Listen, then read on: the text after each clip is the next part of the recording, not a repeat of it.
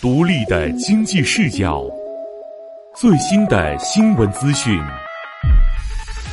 主流财经门户，凤凰财经，离你最近的财经媒体。本节目由凤凰 FM、凤凰财经联合出品。点击订阅，第一时间收听最新内容。我是主播未知的自己。从今天，也就是九月十九日起，杭州将在限购范围内暂停向拥有一套及以上住房的非本市户籍居民出售住房。值得注意的是，杭州市住保房管局严惩开发商误盘惜售行为，仅仅过去了四天。二零一四年杭州全面解限后，这是再度重启限购政策。网友戏称说：“又重新封印了。”可以看出，限购政策充分体现因城施策总体要求下实施差别化、精细化调控的思路，明确了限购范围为杭州市，但不包括富阳区、大江东。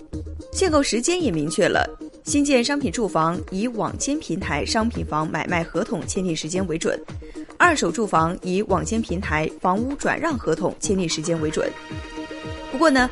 杭州新的限购政策跟北上广深相比，还是显得要温和许多，甚至可以说是温柔一刀。与此同时，昨天杭州楼市交易火爆，这也是意料之中。限购之前必有疯狂，五千一百零五套，这是杭州房管局主办的透明售房网最后定格的数字。截至昨天九月十八日二十四时，杭州新房、二手房总共成交五千一百零五套。其中新房三千二百六十五套，二手房一千八百四十套。每日经济新闻记者注意到，在当日十七时政策未发布前，透明售房网上的杭州市区新房签售套数不足七百套，而到了晚上二十四时，这一数据已经上升到了三千零八十九套。其中仅限购区域的住宅就签了二千八百五十九套。接近九月五日至十一日一周，杭州市区新房三千一百九十一套的成交量，双双创下了历史单日成交最高纪录。至于杭州为何在此时限购，数据说明一切。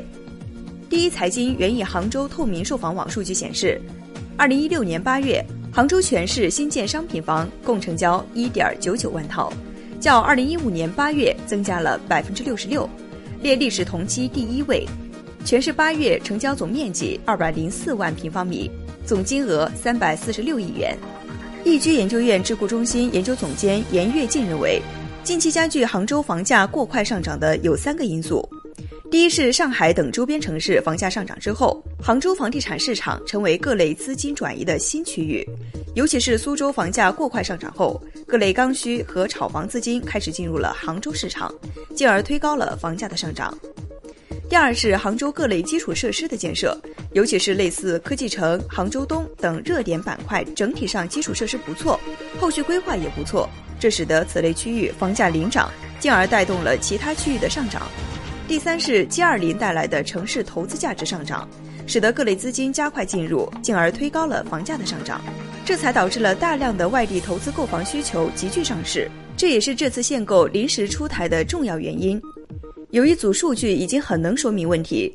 根据透明售房研究院统计，九月五日至十一日，杭州区新房签售三千一百九十一套，其中新建商品住宅共签约二千三百一十一套。而截止九月十八日晚二十二点，杭州住宅库存五万八千四百六十八套。按照目前的去化程度，住宅去化周期不足三十周。据说啊，投资性需求购房比例已经非常高。所以，杭州的这次限购情理之中。杭州是全国的风向标，二线城市纷纷出台调控措施。在中央政府发起楼市去库存号召十个月后，房价在部分二线城市的涨势如脱缰之马。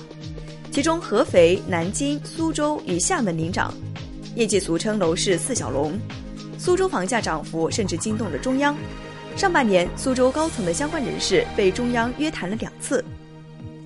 国家发改委八月三日发布《更好发挥投资对经济增长的关键作用》，其中提及要进一步促进房地产投资健康发展，因城施策，加大调控力度。随后，热点二线城市纷纷出台调控措施。八月九日，合肥开始限贷；八月十一日，苏州重启限购。同一天，南京提高二套房首付比例。九月一日起，武汉实行限贷政策，厦门则在九月五日起执行住房限购。除了限购，政府还有另一把刷子，增加土地供给，从供给侧调控楼市。九月十九日，南京国土局共计推出二十七幅地块，江宁区十五宗，浦口区六宗。要知道，南京上年年仅供地三十二宗，而在此之前，九月二日，合肥一次性供地五十宗，总面积六千二百二十五亩，创下历史之最。统计局日前在新闻发布会上表示，目前一线城市和热点城市推出了更多的市场化调控政策，采取了一些新的做法，比如加大土地的供应量，这有利于改善今后一个时期城市商品房的供应，抑制房价过快上涨。过去楼市调控政策也不少，为什么房价依然涨得猛？这次能有效吗？过去多年，政府出台了一些遏制房地产价格上涨的政策。但都没有起到实际效果，大多都停留在了文件上。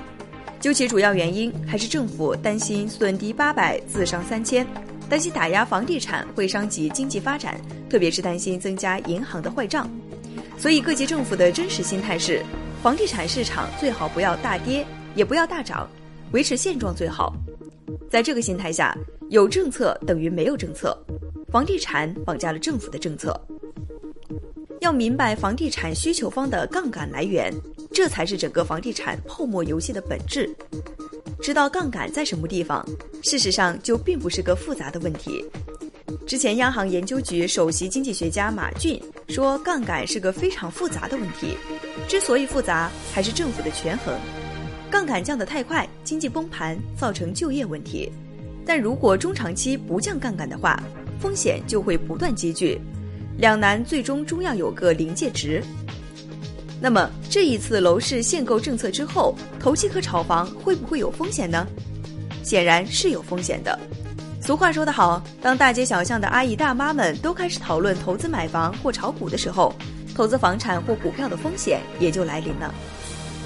也许真敢让几家银行为此倒闭，让房价下跌百分之三十，让炒房者为此付出一定代价。疯狂的市场就可能回归理性，当然，国民经济为此会付出一定代价，但总好过于最终我们可能面对的是一次全面大崩溃的境地。欢迎下载凤凰 FM 客户端，点评节目，分享观点。凤凰 FM 随时随地聆听世界的声音。